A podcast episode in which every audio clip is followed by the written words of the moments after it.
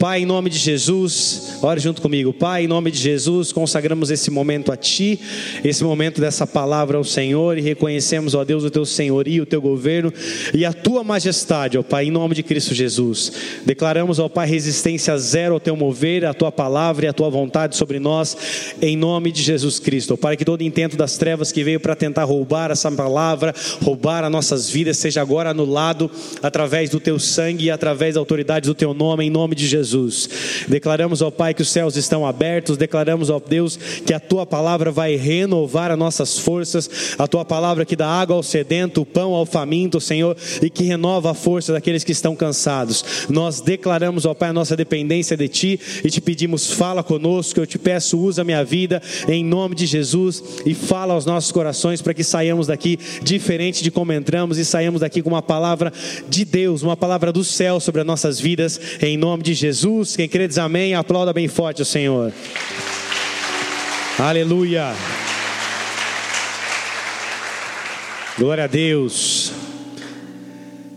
Amados, se você precisa de uma Bíblia, levanta a sua mão, nós vamos emprestar uma Bíblia para você. Amados, hoje eu quero falar sobre algo que tem sido uma ferramenta do inimigo nesses últimos dias na vida de muitas pessoas. Essa ferramenta, repete comigo assim, se chama cansaço. O cansaço fez com que grandes homens de Deus perdessem a visão e errassem o caminho da vontade de Deus, errassem o caminho que Deus tinha para eles. Quando um homem perde a visão, quando uma mulher perde a, perde a visão daquilo que Deus tem para a vida deles, ele tem a tendência de fracassar, ele tem a tendência de ir para o caminho errado. Quando perdemos a visão, perdemos a fé. A Bíblia fala que nós somos movidos por fé, amém, amados? E quando nós temos fé, nós temos uma visão das coisas futuras, coisas futuras, das coisas que irão acontecer sobre as nossas vidas, das coisas que Deus tem para realizar sobre as nossas vidas. Nós cristãos devemos ter uma visão real dos céus. Os céus deve ser uma realidade sobre as nossas vidas. Quem está aí diz amém. Nós devemos crer nos céus. Nós devemos ter uma visão que os céus virá sobre nossas vidas, devemos olhar para o futuro. E a visão é isso: olhar para o futuro, crer no futuro. E quando perdemos a visão, perdemos a fé. E quantas vezes nós já nos sentimos assim cansados, abatidos, devido ao estresse do dia a dia, devido a tantas coisas que nós podemos listar, como trabalho, faculdade, cursos, cuidar da família, atividades ministeriais, atividades físicas, problemas diversos, tudo isso muitas vezes nos cansa. Por um lado, é prazeroso, sim, mas por outro lado também ficamos cansados com todos esses afazeres que eu acabei de dizer.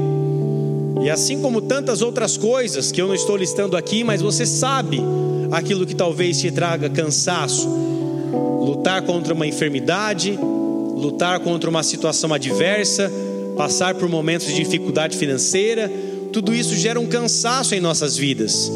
Todas essas coisas, amados, são pequenos starts que afetam não só a nossa vida física, mas também a nossa, a, a, afetam a nossa, a nossa alma e também a nossa vida espiritual. E a Bíblia fala sobre um homem que foi afetado nessa área, o nome dele é Elias. E nós vamos discorrer sobre esse texto hoje, que é o texto base dessa ministração, que está lá em 1 Reis, capítulo de número 19, versículo de número 1. Quero que você abra comigo, por favor. Se você também quiser, abra também, ou melhor, se você preferir, acompanhe nos telões, ou no seu smartphone, ou no seu tablet, da maneira que você achar melhor. Primeiro Reis, capítulo de número 19, versículo de número 1. Se você achou, diga amém. Estão aí ou não? Então diga amém com força. Aleluia. 1 Reis 19, 1, vou ler na minha versão, diz assim: E Acabe fez saber a Jezabel tudo quanto Elias havia feito e como totalmente matara todos os profetas à espada. Então Jezabel mandou um mensageiro a Elias a dizer-lhe: Assim me, assim me façam os deuses e outro tanto, se de certo amanhã, a essas horas não puser a tua vida como a um deles.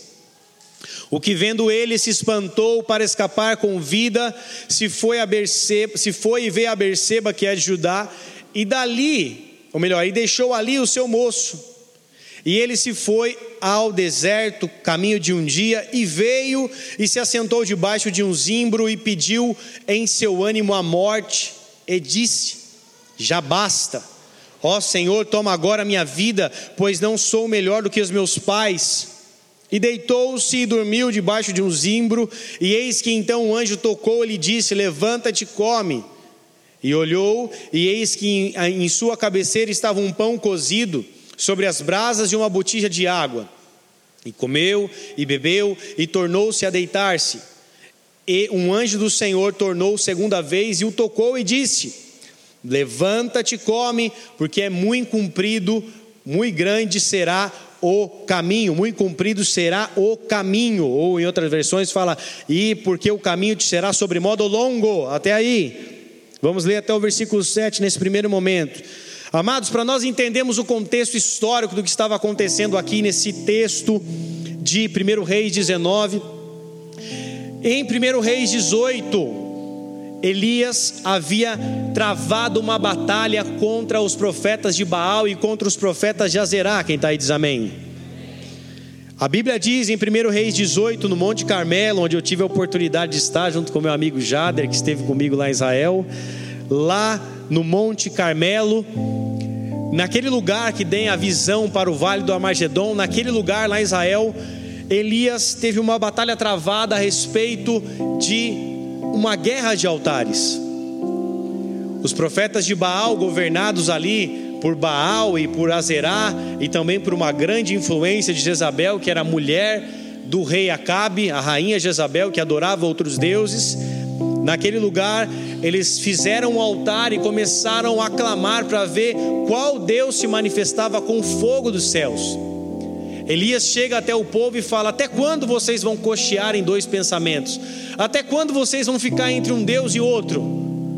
Ou vocês servem a Deus ou vocês servem a Baal, vocês precisam se decidir. E Elias lança um desafio ali para aqueles homens, para aqueles profetas, e dizem: O Deus que se manifestar com fogo, esse é o Deus de Israel.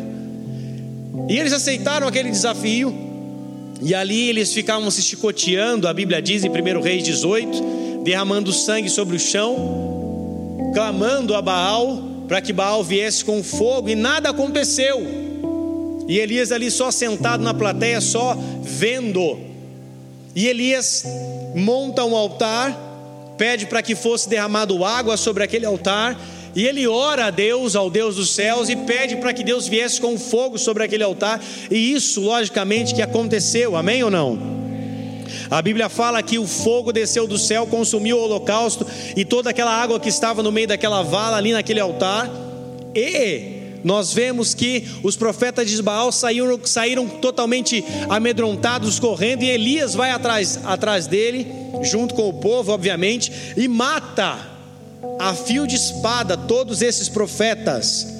A Bíblia fala que Elias foi até eles, e no versículo de número 1 fala e, e Acabe fez saber a Jezabel tudo quanto Elias havia feito e como totalmente matara todos os profetas à espada.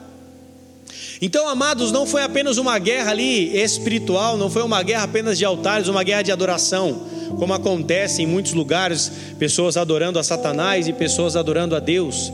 Você pode até não querer saber, tem gente que tem medo de citar essa palavra Satanás, tem medo, tem gente que tem medo dessas coisas, mas o fato é que no mesmo momento que existem cultos a Deus como esse, no mesmo momento que existem cultos ao Senhor como esse que nós estamos fazendo, levantando as nossas mãos aos céus, pedindo que Deus venha sobre nós, da mesma maneira e no mesmo momento como esse, existem vários cultos no mundo todo a Satanás e aos seus demônios.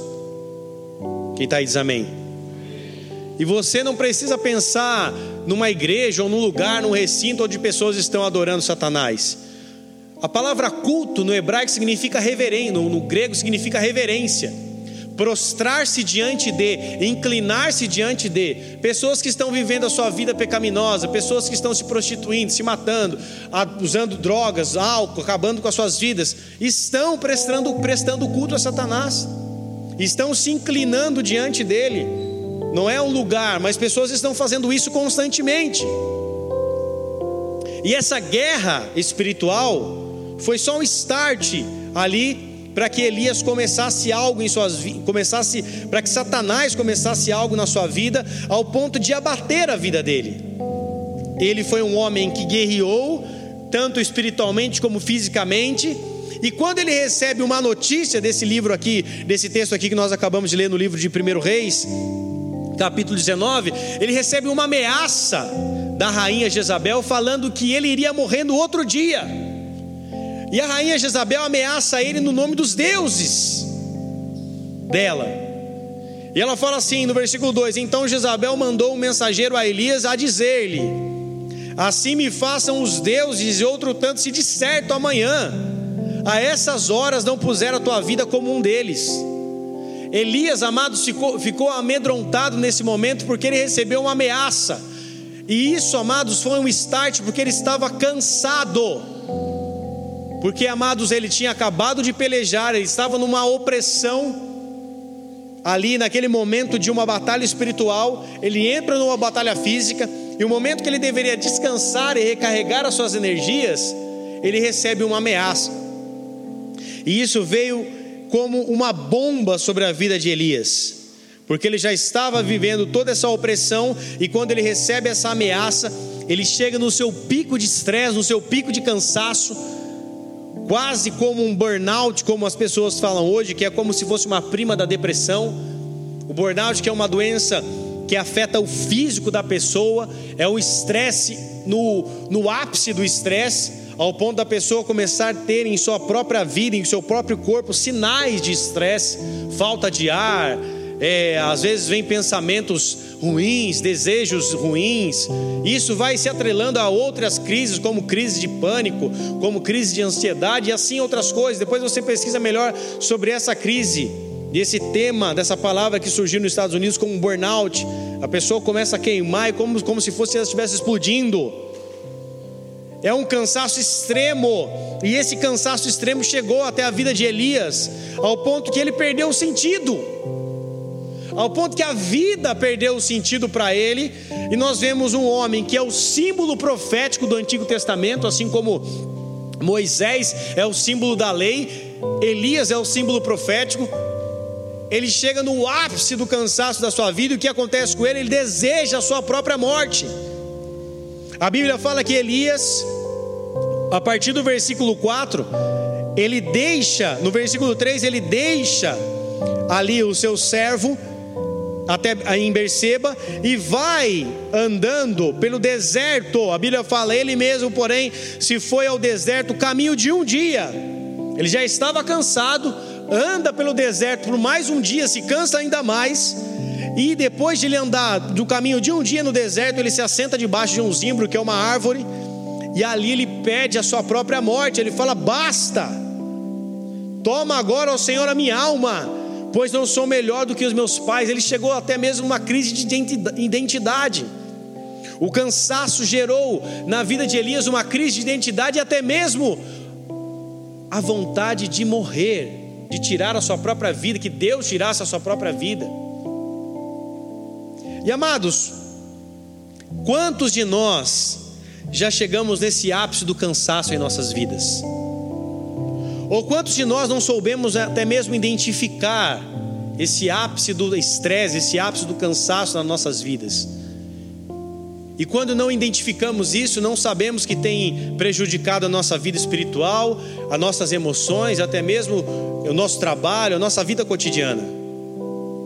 Quantos, por enfrentarem problemas, problemas e mais problemas, chegaram ao ápice do cansaço e até mesmo já sentiram vontade de tirar a própria vida?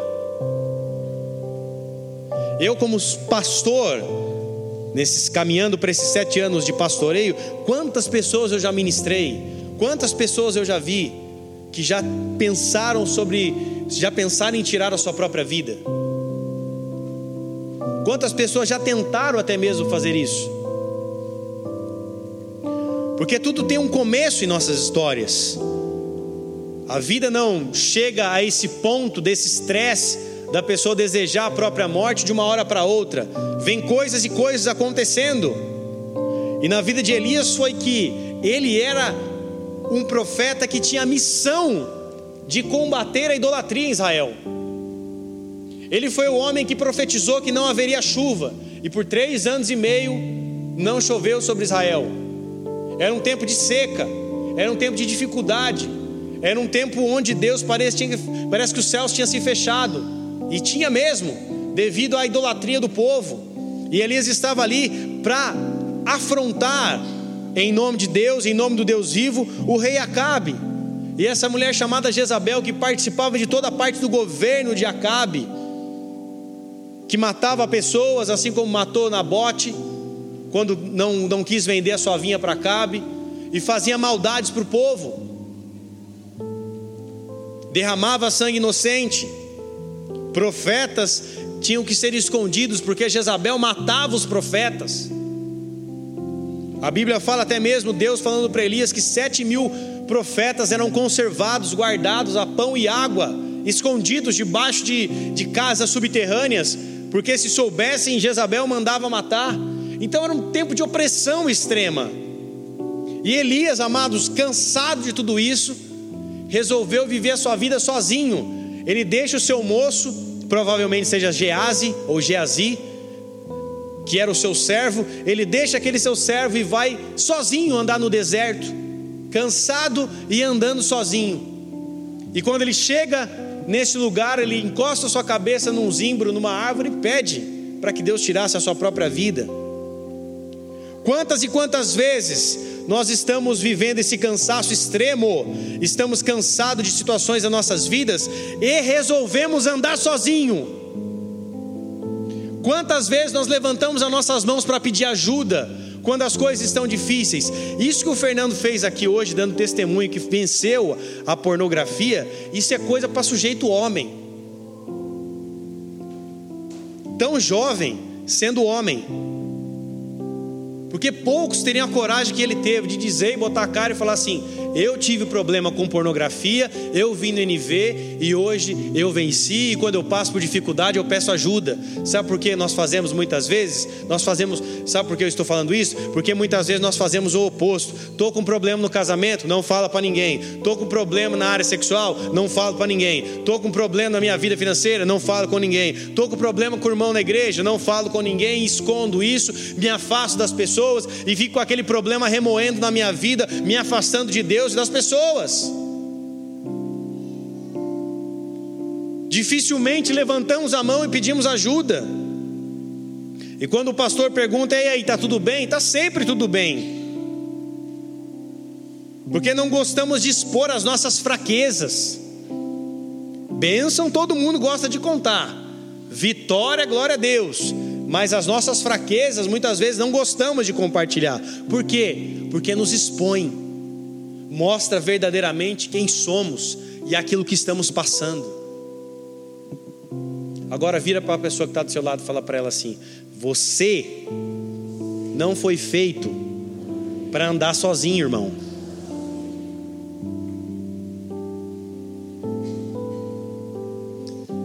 Deus ele cria a igreja. E quando ele cria uma congregação, quando ele cria uma comunidade, quando ele cria um corpo, foi para que você não andasse sozinho. Talvez você goste de andar sozinho, talvez você goste de ter momentos a sós com você mesmo, mas não foi essa maneira que Deus criou. Deus criou o corpo, a igreja, a comunidade, para que você não ande só.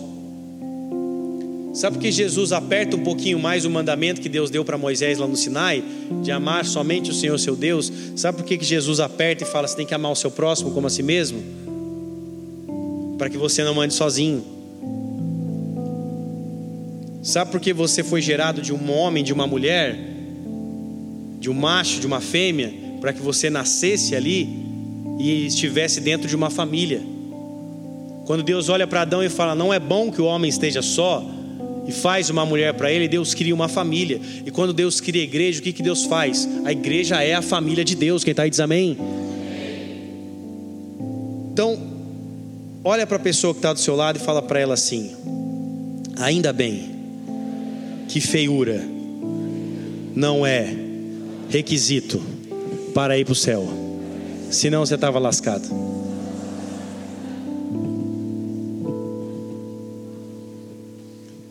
Se a pessoa que está do seu lado é feia, você vai falar, ah, tá ouvindo, irmão? É para você. Mas se é a sua esposa, você vai falar, é brincadeira do pastor, não liga não, ele é assim mesmo. Agora vira para a pessoa que está do seu outro lado agora, que não tem nada a ver com você, que provavelmente não seja da sua família, provavelmente não seja a sua esposa. Olha para outra pessoa que está do seu lado agora. Agora você vai ficar à vontade. Achou ou não? Sim ou não? Agora olha para ela e fala assim: se você pensa que está ruim para mim, imagine para você que é feio.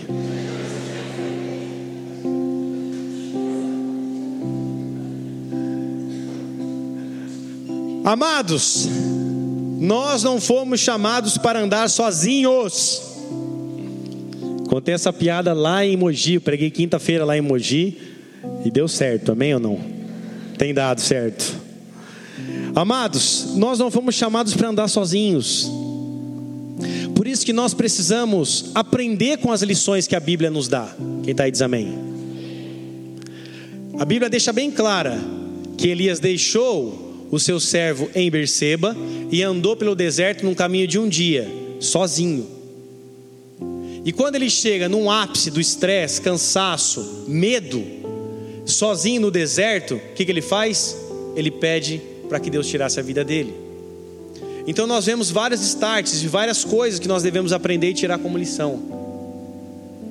Quando estamos cansados, estressados, ao ponto de de não sabermos qual decisão tomar, nós não devemos estar sozinhos. O pastor Bigard de Curitiba fala assim que nós não devemos tomar decisões nenhuma com a cabeça quente. Porque decisões que tomamos podem ser graves para nossas vidas. Decisões que tomamos, podemos colher frutos amargos sobre as nossas vidas. Às vezes, uma decisão pequena e boba pode se tornar algo grave sobre as nossas vidas. Elias, neste momento de cansaço físico, na sua alma e até mesmo espiritual, ele pensou que estava tão sozinho que no momento que ele fala com Deus, logo após esse capítulo que nós acabamos de ler, quando ele fala com Deus, ele fala: só tem eu de profeta, só sobrou eu de profeta em Israel. Aí Deus fala para ele: não, Elias, você não está sozinho eu ainda conservei sete mil que não se prostraram a Baal, amém ou não? Então, quando nós estamos passando por algum tipo de problema, a tendência é pensarmos que estamos sozinhos. E qual que é um start para a depressão? A pessoa pensa que está sozinho e ela não está, mas ela vai e se isola em uma circunstância e não fala mais com ninguém, se tranca no seu quarto, já não pede mais ajuda, e isso vai progredindo, progredindo, progredindo, ao ponto de que pessoas chegam até esse momento que Elias chegou. De pedir para que Deus tirasse a sua vida, de pedir realmente, é, de, de, de, de perder a sua identidade, de perder o propósito, ao ponto de falar e pensar que a única saída para a sua vida é a morte. Mas essa é uma mentira de Satanás. Quem está aí diz amém. Olha para a pessoa que está do seu lado e fala para ela assim: Deus sempre tem uma saída. Grande problema do cansaço e da solidão de andarmos só é que esse cansaço vai minando a nossa fé. O cansaço, quando atinge o nosso físico, repete comigo assim: quando atinge o físico, gera o esgotamento, o estresse. Agora fala assim: quando atinge a minha alma, ou melhor, quando atinge a alma, gera depressão, afeta as emoções, e quando afeta o espírito, gera frieza e espiritual e apostasia. Então nós somos pessoas formadas de corpo, alma e espírito. Corpo físico, o corpo espiritual que nós recebemos a palavra de Deus, que Deus fala conosco, e a nossa alma que são as nossas emoções. Quando o cansaço atinge a nossa o nosso corpo físico, nós ficamos esgotados, estressados.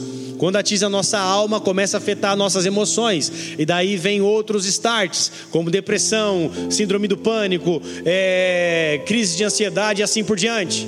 Quando afeta o nosso espírito, nós ficamos frios espiritualmente e chegamos até apostatar da fé. E o que, que é cair apostasia? É você um dia crer em Deus e você depois já não crê mais. Apostasia é quando você retrocede, é quando você cria em Deus, buscava Deus e depois você fala: Ah, Deus não existe. Isso é cair em apostasia. E quando, amados, chegamos a esse ponto de ficarmos no ápice do estresse, seja no físico, na alma e até mesmo no espírito, deixamos de ouvir a voz de Deus. Moisés, quando estava no deserto, a Bíblia diz que o povo estava reclamando e murmurando que queria água. E Deus fala para Moisés: Moisés, fala com a rocha, que dela vai sair água, que dela vai sair aí o, o refresco que o povo está pedindo, a água que o povo está pedindo. E a Bíblia fala que Moisés fez o quê? Ele bateu na rocha com o cajado. Ele bate na rocha ao invés de falar com a rocha. O cansaço. Moisés já estava tão estressado com aquele povo no deserto, sempre murmurando, sempre reclamando, que isso afetou até mesmo o líder de Israel. Ele, até mesmo como líder, já não deu ouvidos à voz de Deus. E nós estamos falando de um homem que Deus falava face a face. Nós estamos falando de um homem que vinha até o Monte Sinai e falava com ele face a face. Quando o povo foi questionar a liderança de Moisés, Deus falou para eles: Não fique enchendo o saco, porque com o meu servo eu falo face a face. Moisés descia do Monte Sinai, o povo tinha que colocar um véu na cara dele, porque a glória de Deus resplandecia tanto que o povo não conseguia olhar para a cara dele. Quem está aí diz amém. E Moisés, sendo tudo isso que eu acabei de dizer, passando 40 dias e 40 noites no Monte Sinai, no Monte de Deus, quando Deus fala com ele, fala com a rocha, ele bate na rocha, porque ele estava cansado. Esse cansaço faz com que você não reconheça mais a voz de Deus. E como você não reconhece mais a voz de Deus? Tem muitas formas seja através da palavra, seja através da vida do seu pastor, seja através da vida do seu líder, seja através da vida de um profeta, seja através de um louvor, das diversas formas que Deus se, que Deus se manifesta, nós ficamos surdos para ouvir a voz de Deus e já não conseguimos ver mais a manifestação de Deus em nada. E isso gera frieza espiritual, porque vai, ser, vai perdendo o alimento, você vai ficando fraco. Quando você não vê mais Deus falando com você, quando você já não ouve mais Deus falando com você, o alimento vai deixando de vir sobre a tua vida e você vai ficando fraco, espiritualmente, emocionalmente e até mesmo fisicamente. E talvez, amados, você se sinta assim hoje, fraco, cansado, pensando em desistir Talvez você já parou de correr atrás de algo ou de sonhar até mesmo com algo porque você se cansou. Agora olha para a pessoa mais bonita que está do seu lado. Se não tiver, pode ser essa que está aí mesmo. E fala assim para ela: quantas vezes você deixou algo para trás, um sonho para trás, um objetivo para trás, porque você cansou. Sabe quando corremos, corremos, corremos atrás de algo e não dá certo, e você fala: ah, vou largar a mão, estou cansado, não aguento mais. Quando vamos atrás com todas as nossas forças, quando acreditamos que vai acontecer algo de diferente, quando depositamos recursos, quando depositamos a nossa fé, quando depositamos ali a nossa intensidade em algo, e quando aquilo não acontece, nós ficamos cansados e falamos: ah, isso não é mais para mim, não quero mais, vou desistir. Quantas vezes você já deixou algo para trás porque você cansou? Quantas vezes nós cansamos de esperar? E por, por estarmos cansados de esperar, desistimos de algo. Quem é crente aqui, levanta a mão. Nossa, Deus amado, nossa. Pouco crente aqui na igreja, né? Glória a Deus. O resto é o que? Maçom, macumbeiro, o que, que é? Quem é crente aqui em Jesus Cristo, levanta a mão. Amém ou não? Você que é crente em Jesus Cristo, você precisa entender que esperar em Deus é uma das coisas que vai ser constante em tua vida. E você não pode se cansar de esperar. Porque esperar em Deus é a melhor coisa das nossas vidas, porque estamos esperando naquele único que pode fazer aquilo que ele prometeu, amém ou não? Então, se você tem uma promessa, se Deus te deu uma palavra, se você está debaixo de um propósito, de uma palavra de Deus, não canse de esperar, espere no Senhor. A Bíblia fala: deleita-te no Senhor e Ele satisfará os desejos do seu coração. Você em Deus, como crente em Jesus Cristo, você vai ter que, você vai ter que aprender a esperar as coisas acontecerem, porque senão você vai colocando os pés pelas mãos. Tem pessoas que não sabem esperar para nada, não sabem esperar para entrar no ministério, não sabem esperar para fazer algo para Deus. Você não vai chegar pregando. Você não vai chegar adorando, as coisas dependem de um processo, você precisa aprender a esperar. Tem gente que fala: Não, mas eu tenho um dom, existe, eu tenho um talento, nossa, Deus pode me usar aqui. Espera, irmão, Deus vai te usar, mas espera, deixa passar o tempo, deixa Deus mostrar realmente quem você é e Deus vai te usar, calma. Uma vez eu estava ministrando uma pessoa que já não está mais aqui, ela disse para mim: Ah, sabe o que, que é, pastor? Ah, é que eu acho que essa igreja aqui é para quem está começando, para quem tem muito ministério para quem está começando. Não é para mim, porque eu já estou pronto, já estou preparado. Deu vontade de perguntar para ele: o que, que você quer? Você queria pregar? Você acha que você está tão bom assim que você quer o quê? Pregar no culto de domingo e falar: ah, pastor, vai viajar, vai descansar porque eu fico no seu lugar? Ah, vai dormir. Eu não quero saber do teu talento, eu quero saber do teu caráter. Deus não é um Deus que se importa com a tua produtividade quando você está lá no trabalho, seu chefe fica, ó, oh, você tem que tirar a produtividade, vamos lá, você tem que melhorar, tem que vender, tem que correr atrás, tem que mostrar os frutos. Deus não é um Deus que, nos, que se importa com a nossa produtividade, Deus se importa com o nosso coração e com o nosso caráter. Amém ou não? Tem cada coisa que eu ouço que eu falo, Senhor da glória, o que, que eu faço? Eu fico pensando, ah, eu vou fazer cara de paisagem. Faz cara de paisagem para a pessoa que está do seu lado. Sabe como é que é? Inventa uma cara aí. Faz uma cara de paisagem feia para ela, então. Uma cara de paisagem bonita. Você tem coisas que você tem que fazer cara de paisagem. Você fala, Jesus, esse é um tipo de pessoa que não sabe esperar. Ai, já estou pronto demais. Estou pronto para pregar. Então, beleza, irmão. Tira o passaporte, vai para a África. Tem um monte de gente precisando ouvir o evangelho lá.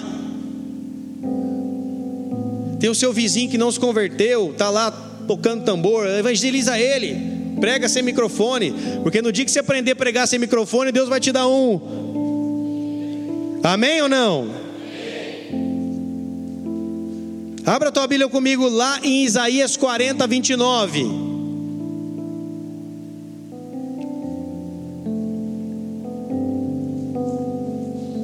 Já estou encerrando, falta só mais três horas e meia.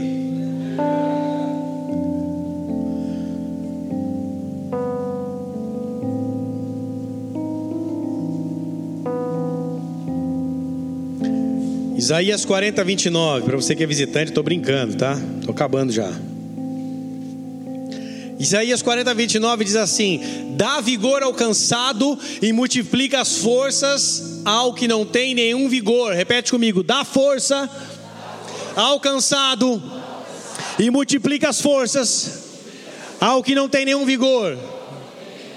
Vamos continuar. Mas os que esperam no Senhor renovarão as suas forças, subirão com asas como águia, correrão e não se cansarão, caminharão e não se fatigarão. Quem está aí diz amém. Agora vamos ler o versículo inteiro. Dá vigor ao cansado e multiplica as forças do que não tem vigor, nenhum vigor. Os jovens se cansarão e se fatigarão, e os jovens certamente se cairão. Mas os que esperam no Senhor renovarão as suas forças, subirão com asas como águia, correrão e não se cansarão, caminharão e não se fatigarão. E isso é sobre a tua vida. Dá uma salva de palmas ao Senhor, porque Ele é santo. Aleluia.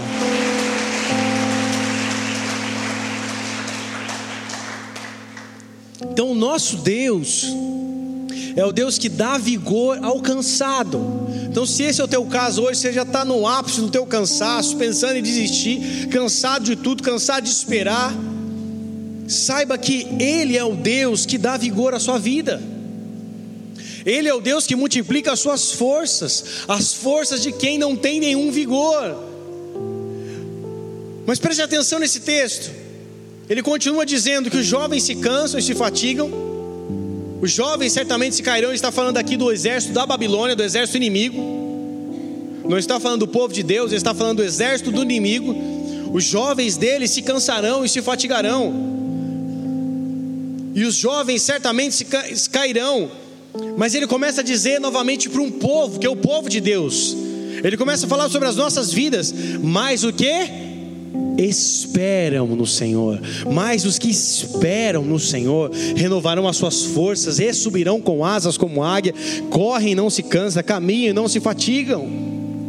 Então, amados, essa palavra renovam que está escrito ali, renovarão as suas forças, é aqueles que renovarão as suas forças. Essa palavra renovarão, ela significa atravessar, passar por, crescer, mudar, continuar.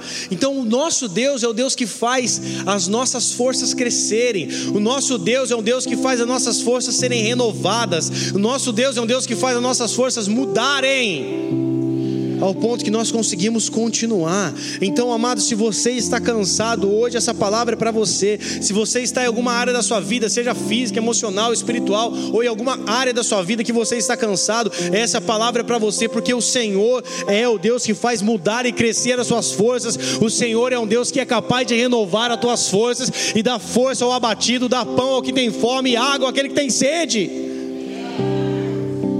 Só o Senhor pode renovar nossas forças. Existem momentos nas nossas vidas que nós nos deparamos que com momentos nós nos deparamos que somente o Senhor pode fazer, somente o Senhor pode nos restaurar, somente o Senhor pode nos dar forças para continuarmos, e se não for Ele, não tem como.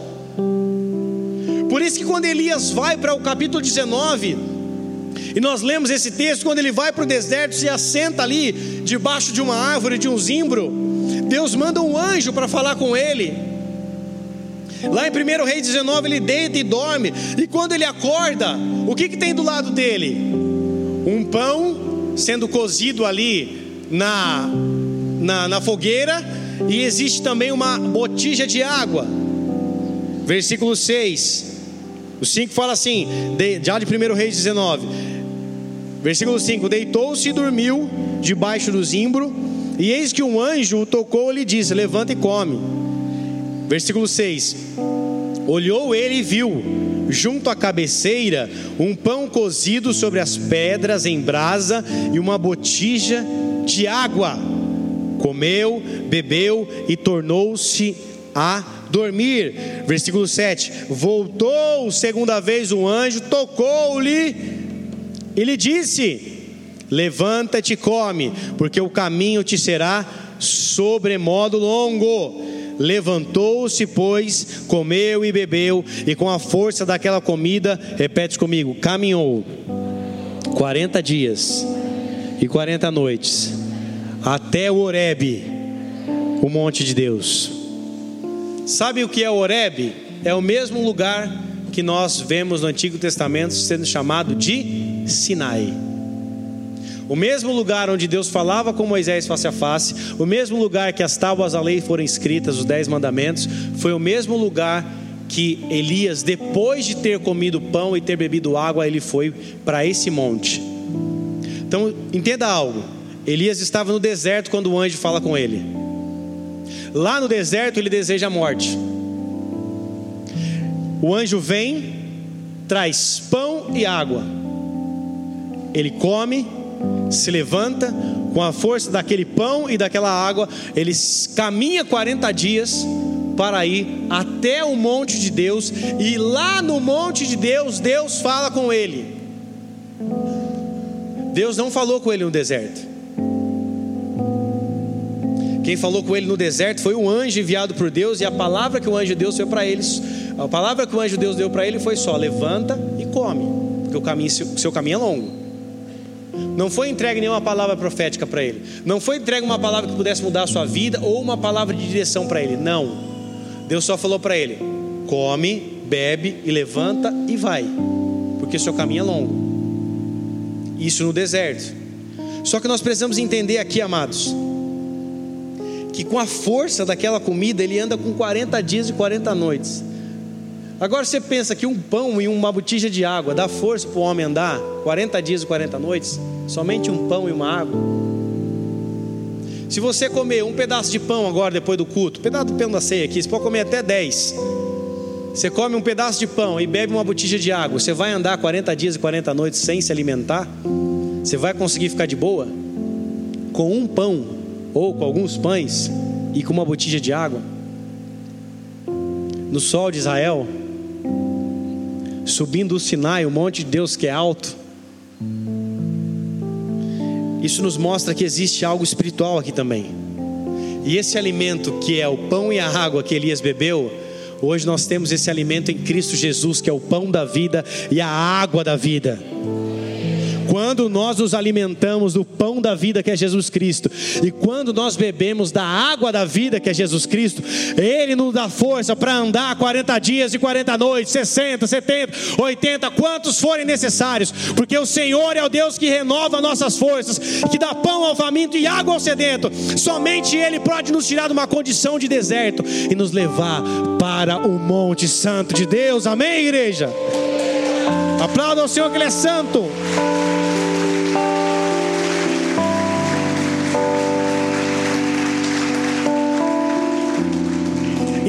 A saída para nossas vidas qual é? Quando estamos cansados, aflitos, oprimidos, abatidos, estressados e seja lá qualquer outra palavra que inventem.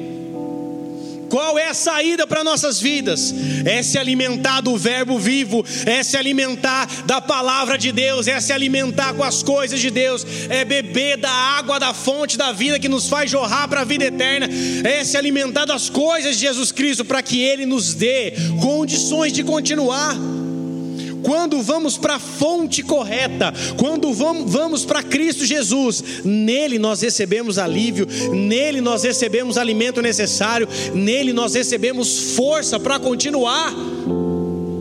Só que o grande problema é nós nos escondemos das coisas, escondemos os problemas debaixo do tapete, não pedimos ajuda, não vamos até Cristo Jesus com sinceridade e pureza de coração, abrindo nossas, os nossos corações, rasgando as nossas vestes ficamos tentando tocar o problema até, até quando ele vai dando, vai empurrando com a barriga até onde dá.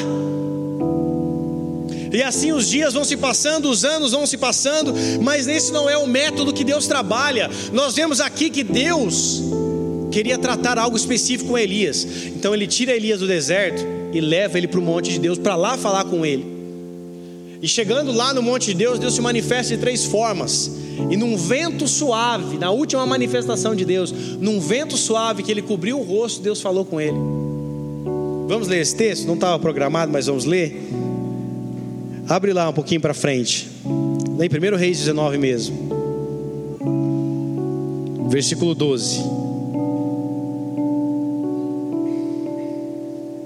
Depois do terremoto, um fogo, mas o Senhor não estava do fogo, depois do fogo, um cicio tranquilo e suave. Ouvindo Elias, envolveu o rosto no seu manto, e saindo, pois, pôs-se à entrada da caverna, e eis que lhe veio uma voz, e lhe disse: O que fazes aqui, Elias?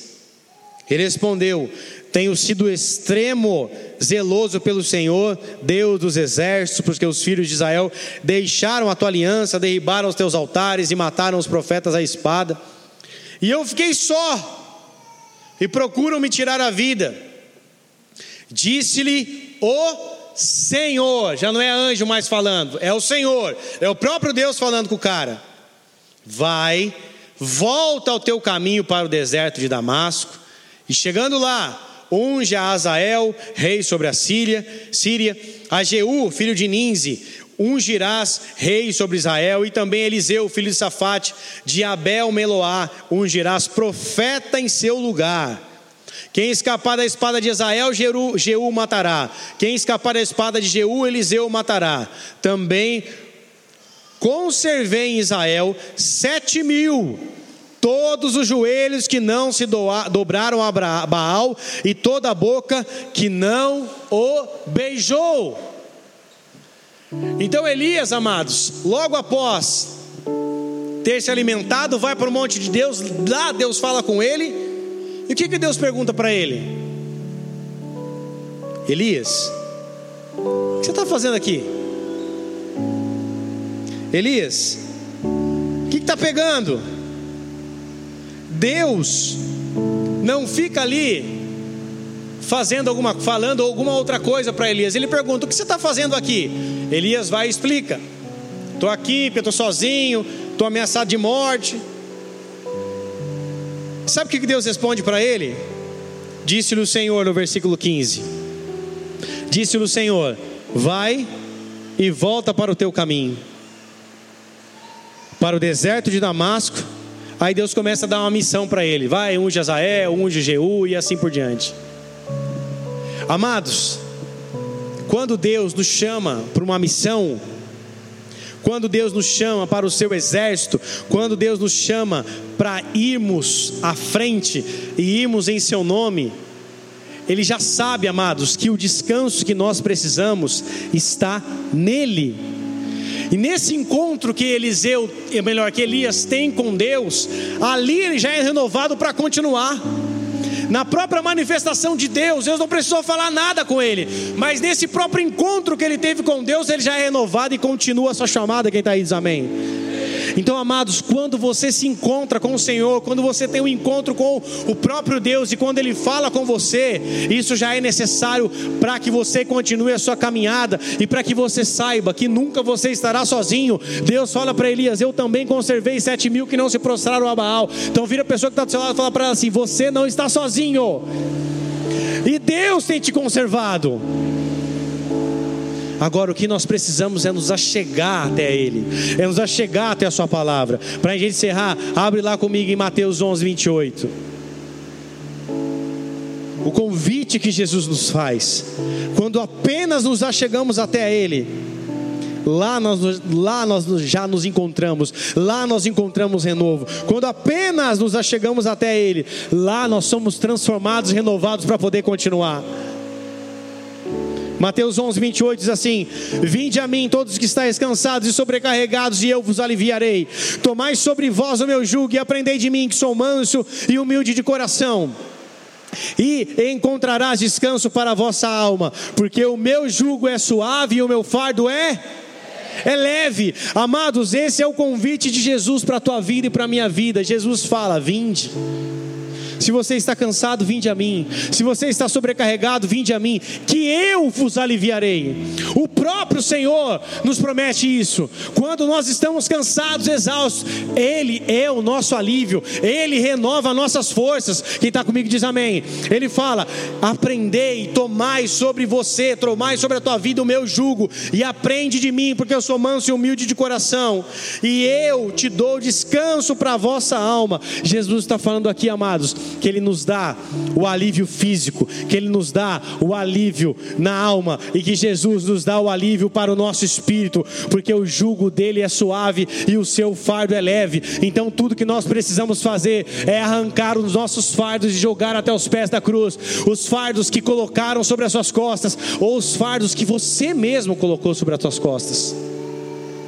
Quantas vezes você tem se cobrado tanto e que você tem colocado fardo sobre as suas costas que você não é capaz de carregar?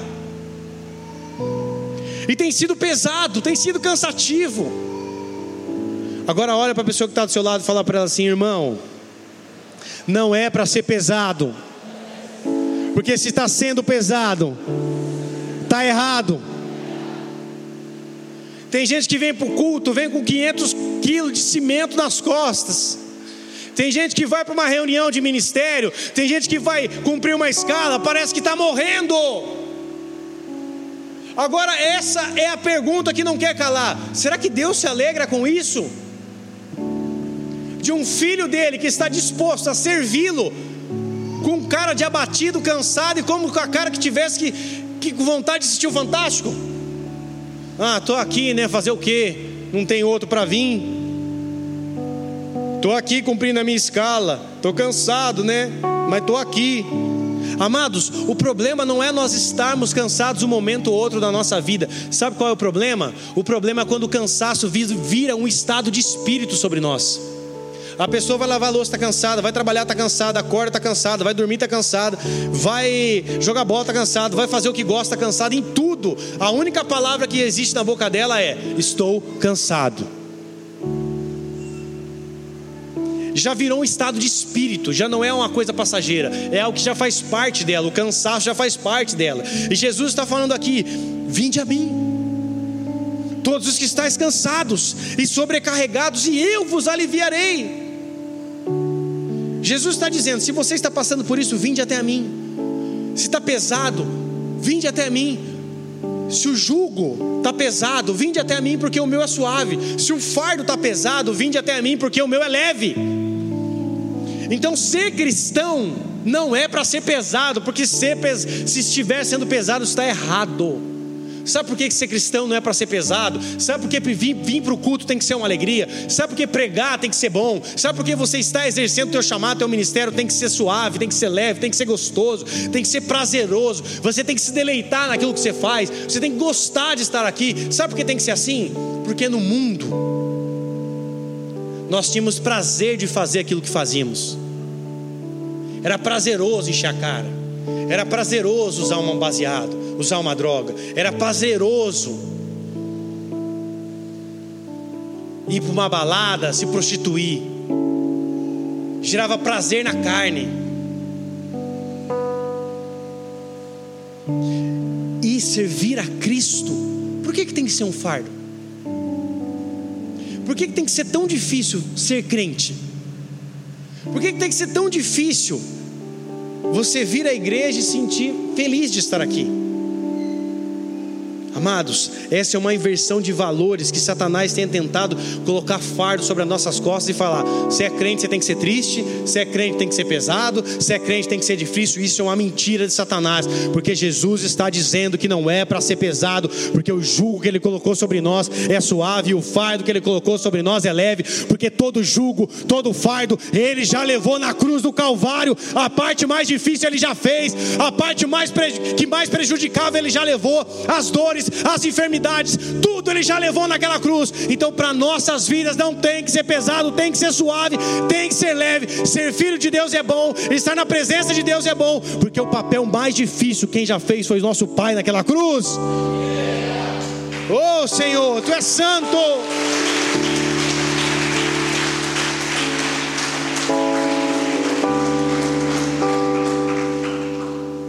todos os cultos, eu e minha esposa, fazemos festa com nossos filhos.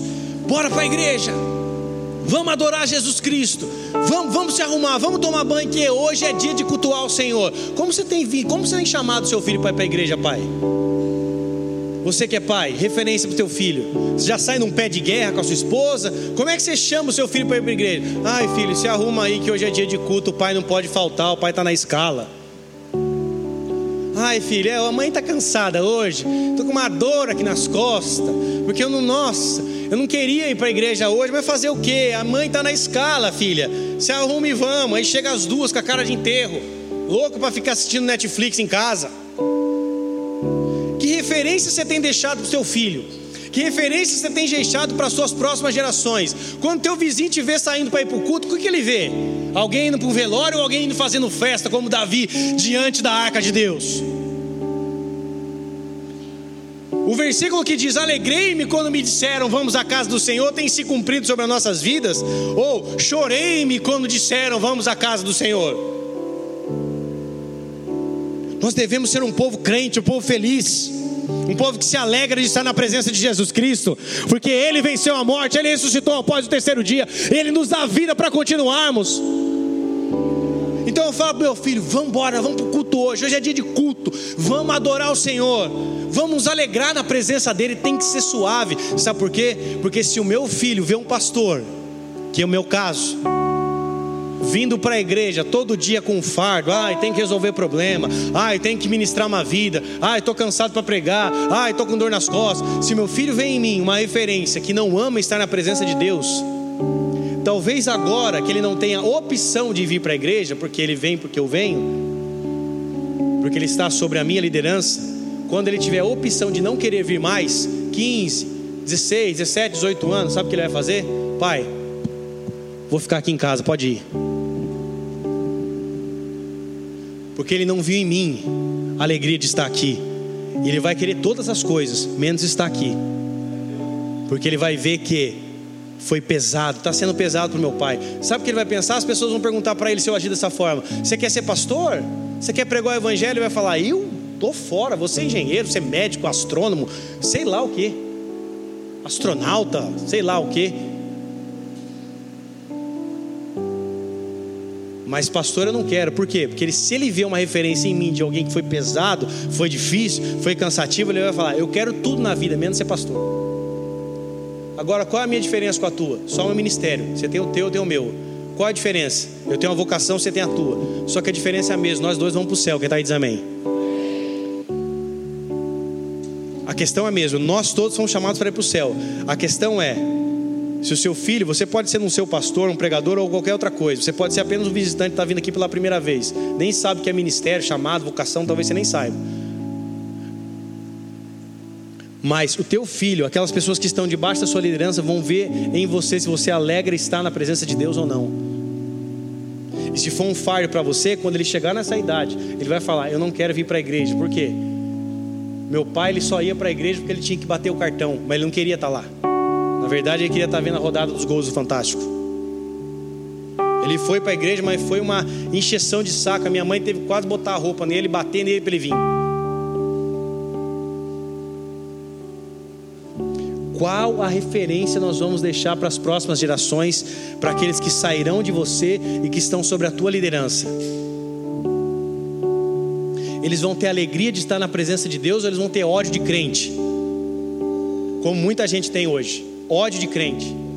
Por que, que tem ódio de crente? Porque foram ensinados dentro de casa. Nós devemos ser um povo que se alegra de estar na presença de Deus, porque reconhecemos que é o único que pode transformar e mudar a nossa história é Jesus Cristo. E se Ele criou a igreja para que nós estivéssemos juntos em comunidade, estivermos juntos na presença dEle, eu quero estar aqui, eu anseio estar aqui. E se a Sua presença se faz, se faz real, onde dois ou três estão reunidos, eu também quero estar aqui. Se a maneira que Deus criou para que eu o servisse também foi através da igreja, eu quero estar aqui. Eu tenho prazer de estar nesse lugar, porque não tem que ser pesado, tem que ser leve, não tem que ser pesado o jugo, porque o jugo é suave, não tem que ser difícil ao ponto de eu falar, não, não quero vir mais. Tem amados que ser leve, porque ele já pagou o preço. Naquela cruz. Então hoje é a noite de você que está cansado, se lançar aos pés da cruz e falar: Senhor, eu entrego aqui tudo que tenho, tudo que sou, todos os meus cansaços, todas as minhas dúvidas, tudo que eu tenho eu entrego diante do Senhor para que o Senhor renove as minhas forças, porque eu quero que esse versículo se cumpra sobre a minha vida. Eu quero ser renovado e subir como águia. Eu quero correr e não se cansar. Eu quero caminhar e não se fatigar, porque se essa é a tua palavra, essa é uma palavra que se cumpre na minha vida da mesma forma que Elias tem de diferente de você? Tiago fala que Elias era homem sujeito às mesmas paixões que nós, e ele orou por três anos e meio, ficou sem chover e depois houve chuva. A Bíblia fala que o mesmo pão e a mesma água que alimentou Elias, ele andou por 40 dias e 40 noites. Esse pão e essa água é a tipificação da pessoa de Jesus Cristo. E hoje nós vamos não comer só o pão e a água, mas nós vamos comer o pão e tomar do sangue, do corpo e do sangue de Jesus Cristo. E isso vai renovar a tua vida, isso vai renovar a tua história, para que você continue a caminhar com Ele. Então vira para a pessoa mais bonita do seu lado e fala assim para ela, irmão, Você já chegou até aqui. Você vai desistir agora? Não é tempo para desistir. Nós estamos pré-próximo. Já está no acréscimo para chegar no céu já está no acréscimo, a trombeta vai tocar logo, logo, e nós vamos chegar até o Senhor Jesus Cristo. E em breve nós vamos ter nosso encontro com Ele nos ares. O arrebatamento da igreja está próximo e nós devemos estar atentos. Não é tempo de retroceder, não é tempo de mimimi, é tempo de avançar e de ser renovado por Ele, porque Ele em breve Ele virá e nós precisamos estar ali preparados, prontos, esperando o seu chamado para que encontremos, para que nos encontremos com Ele. Então é tempo de avançar, não é tempo de parar, é tempo de continuar resolve aquilo que precisa ser resolvido. Ah, eu tenho problema com falta de perdão. Aprenda a perdoar, aprenda a liberar perdão. Ah, eu tenho problema com pecado. Confesse os seus pecados, peça perdão e comece novamente. É tempo de continuar, é tempo de prosseguir. Não é tempo de você parar. O Senhor quer revelar um novo nível, uma nova estação profética sobre a tua vida, um novo nível de palavra, um novo nível de manifestação de glória, um novo nível da porção dele. Mas é tempo de avançar. Não é tempo da igreja parar. É tempo de progredir. Não é tempo da igreja se encolher e ficar falando, ah, vida, ó céus, ó azar. É tempo de se levantar como noiva. Aplauda o Senhor, se levante do teu lugar, vamos adorar a Deus.